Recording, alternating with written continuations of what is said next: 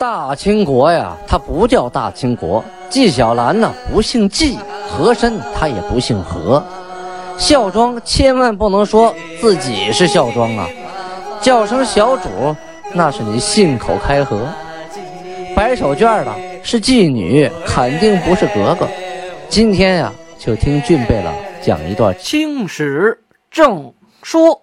听众朋友们，大家好，讲到今天。就算是告一小段落啊，因为呢，已经讲到了天聪元年，明天启七年，农历的丁卯年，公元一六二七年，也就是从今天开始，我们正式开始进入天聪元年，就是皇太极这个阶段了。就是皇太极呢，从这一年的正月初一。正式的登上了历史的舞台。上一年呢，虽然努尔哈赤在八月份去世了，皇太极由众贝勒推举接替了父亲的汗位啊，做了一段时间的汗王。但是呢，年代呢仍然以天命十一年啊来纪年。也就是说呢，努尔哈赤建立后金汗国，一共做了十一年的大汗。努尔哈赤此人戎马一生，有很多功绩，也犯过很多错误。希望听众朋友们呢，呃，到了今天啊，缓一口气，咱们从头从第一回再听一次《青铜剑》，这样呢，可以把脑子里边一些零零碎碎的啊小故事、小碎片，重新的再串联起来。否则啊，这九十多回啊。您听完之后，基本有一大半就忘光了啊，最后一些碎片呐、故事啊，就记不清年代，串联不起来了。最后讲到每一段的时候，可能您引用某一段的时候，就会容易出现断章取义的情况。这里呢，我们简单总结一下努尔哈赤的一生啊。努尔哈赤很小的时候呢，就失去了母亲，呃。拜官野史传他，说在李成梁的部下啊当兵，脚上有什么痣，然后又又又逃跑，又被小妾救了，这这都是传说啊，跟史实不沾边呃，他为了报父亲和爷爷的仇啊，起兵攻打尼堪外兰，恰恰是因为如此呢，啊，他就壮大了自己的队伍，但是在他起兵之初啊，并没有得到家人的支持。也就是说，他爷爷那边啊，六个啊，哥六个。他爷爷去世之后啊，那哥五个呀，并非都支持他，而且有很大一批人呢，曾经在堂子里边立誓，啊，就投靠尼堪外兰，要把努尔哈赤的脑袋献给尼堪外兰，还曾经暗杀过努尔哈赤的妹夫，设陷阱准备啊暗杀努尔哈赤，结果呢？努尔哈赤那时候壮小伙子呀，一个人站到城下啊，毫无惧色，振臂高呼，把要暗杀他的人呢吓得都没一个敢出头的，啊，一下就扬名立万了。首先在家族里边啊，就站稳了脚跟。再其次呢，他带领的部队啊，打下了周边小部落，不断壮大自己。后来呢，又打败了九部联军，这就是努尔哈赤在建州地区。形成了一定的威望，很快，他就统一了整个建州部女真，啊，就建州部诸部的女真都被他统一了。在此之后呢，他又呃灭掉了辉发、乌拉、哈达，最后最后啊灭掉了叶赫，就统一了整个啊海西女真和建州女真。再后来啊，他一直派兵啊打到。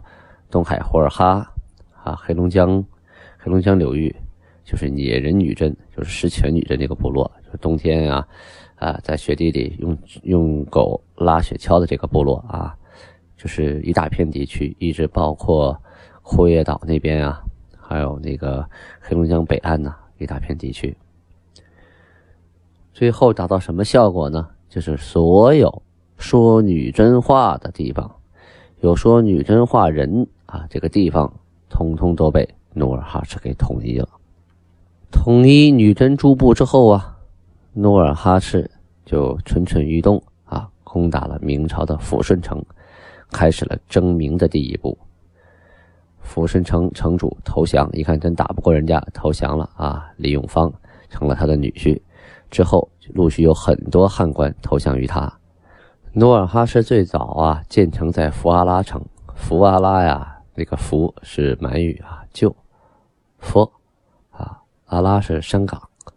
后来迁都于河图阿拉，河图阿拉呢是横岗的意思。再后来迁到铁背山。再后来呢，迁到萨尔浒城，就这样一步一步的啊，距离民国的边境越来越近，虎视眈眈。大兵攻下沈阳和辽阳之后，他又把都城迁到了辽阳。这个时候的努尔哈赤啊，就可以统治整个辽东了，因为辽阳啊，原来就是整个辽东地区的首府啊，相当于首府，最高指挥官驻地。在那儿呢啊，他又建了新的辽阳城。现在准备啊，就好好的建立国家了啊，治理国家。再后来，努尔哈赤带大军渡辽河，未费一兵一卒，定下计谋，拿下广宁，就是现在的北镇市。那个地方呢，属于辽西地区的中心，但是呢，在那待的并不长，啊，觉得面积太大，管不过来，就退回辽河以东，呃，把辽河以西地区啊变成了无人区。努尔哈赤一生啊。征战呢不计其数啊，而且在那个冷兵器的年代呀，每次战斗他都冲锋在前，而撤退的时候呢，他却跑在最后。经历多年征战之后啊，身上受的伤不计其数啊，每次都是九死一生。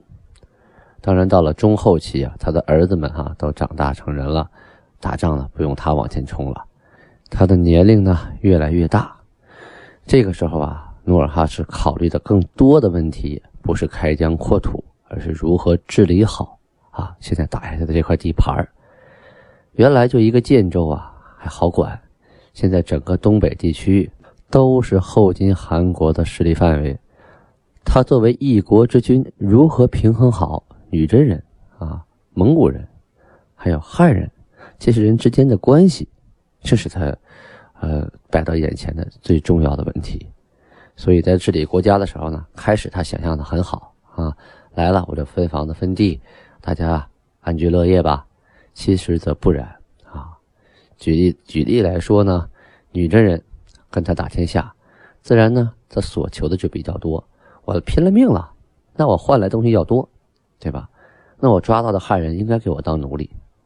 啊，蒙古人呢左右逢源，今天说啊女真好，然后从你这要点东西。明天呢，又说明朝好，从明朝那要点东西来打你，啊，墙头草随风倒，两边占便宜，两边讨好，很不好管理。呃，这个朝鲜呢，一直对这些虎视眈眈，啊，也是一个背后的一把刀，随时都得防着。最难管的就是辽东地区这些汉人，本身这些汉人呢，呃，他们文化程度相对来说比较高。文明程度啊，也相对来说比较高。说白了，都热爱祖国，谁也不愿意当亡国奴。那个时候啊，金军入侵，那我们败了，被抓起来了，要剃头，那就是亡国奴了。剃了头，就跟清朝末年不愿意剪辫子似的，一个道理。他过惯了明朝人、汉人的生活，突然被你啊说女真话的人统治，心情不甘。就算是你给我分房子、分地，啊。分牲口，分分物品，那我原来这个地方就是我的呀，所以他不可能安分守己。这些不稳定因素啊，一直都影响着这个整个金国社会的和谐，所以始终都有反叛、暴乱啊、武装冲突，始终都没有停过。所以努尔哈赤呢，在这方面没有多少经验。虽然他会讲汉语啊，但是像《资治通鉴》这样的治国方术的这样的书籍，他估计是没读过呀。打仗是很有办法，但治理国家呢，简单粗暴。中间就有过几次大屠杀啊，第一次杀穷鬼，杀无粮人啊，就是没有粮食的，你们将来肯定投抢啊，给你们地也不种，杀了；家里粮食不够的就杀了，以存粮不够数量杀人，这历史上是不多的。再有杀富户，你穷鬼杀了，富户为什么还杀呢？因为你有文化。啊，你有号召力，你煽动了很多老百姓啊。再有说杀那个文化有知识分子，为什么呀？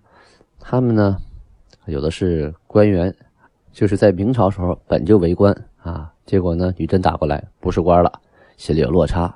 再有的呢，啊是候补官员，还有很多呀是诸如秀才之类的有文化的人，这些人呢在村子里边威望都很大。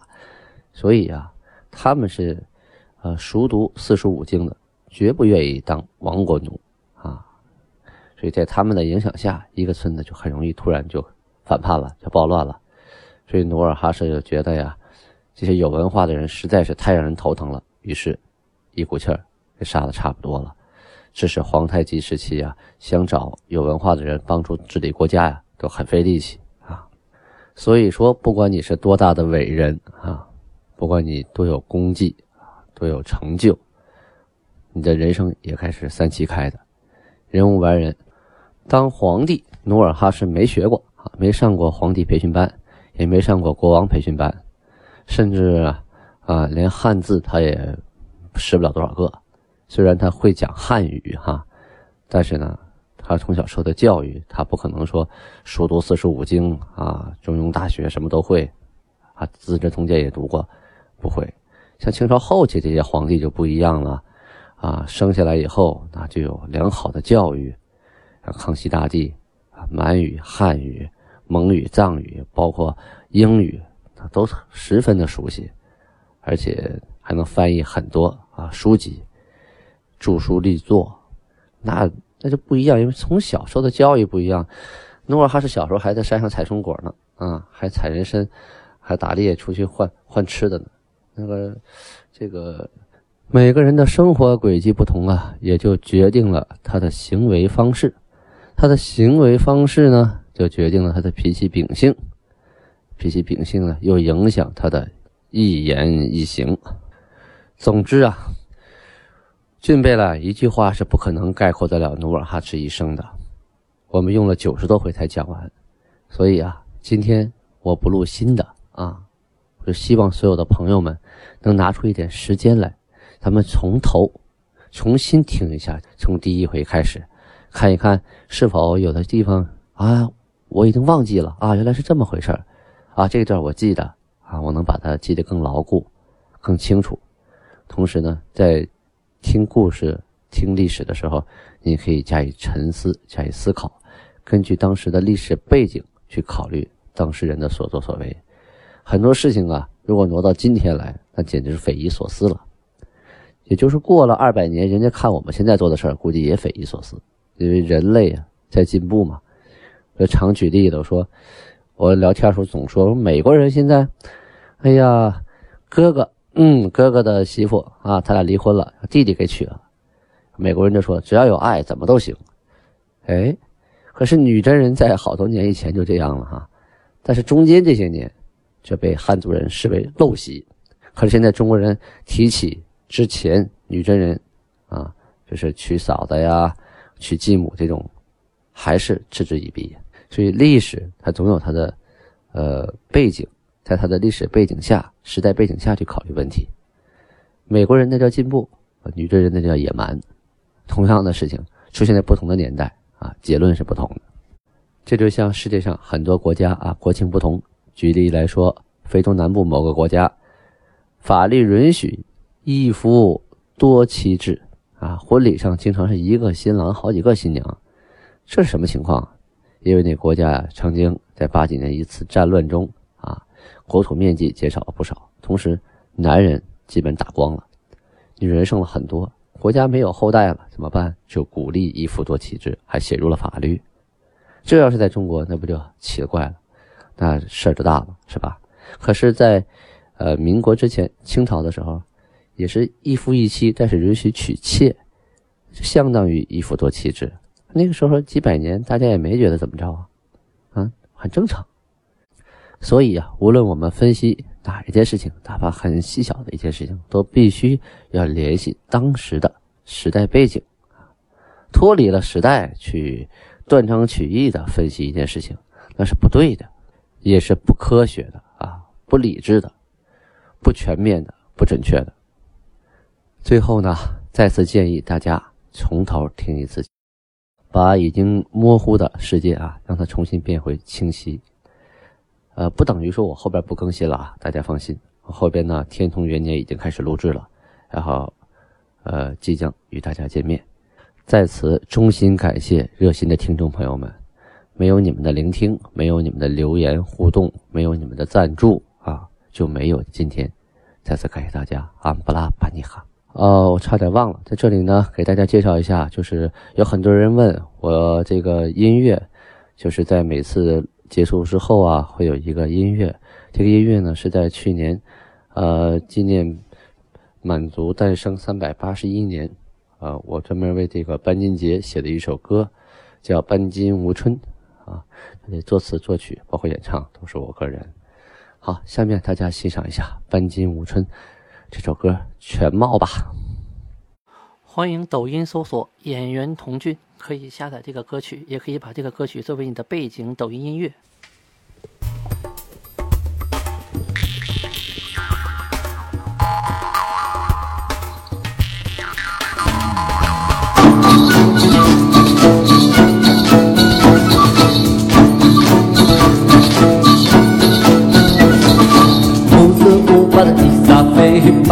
我头发阿的面，格伦巴基吉和木质的色巴金和欧的层面，格伦阿的鼻子红，红包儿喝，长发摩托铁皮呀，我喜欢扎了把我出了场面。我们欢聚在这里，共同庆贺繁金，无论你来自哪里，满脸都喜气洋溢。风雨几和顺，邦家都太平。高举酒杯几歌唱，愿盛世永长宁。我们好忙的不出了客，我只等这片马西西那。马克西好忙的我们吃客，唱完我了打了红杯，喝完咱们就唱起歌，听到了歌声你跳起来，跳完咱们再一起喝，手里的酒杯不能空着。我们好忙的不出了客，我真真这片马克西西那。马克西好忙的我们吃客，唱完我打了红杯，喝完咱们就唱起歌，听到了歌声你跳起来，跳完咱们再一起喝，手里的酒杯不能空着。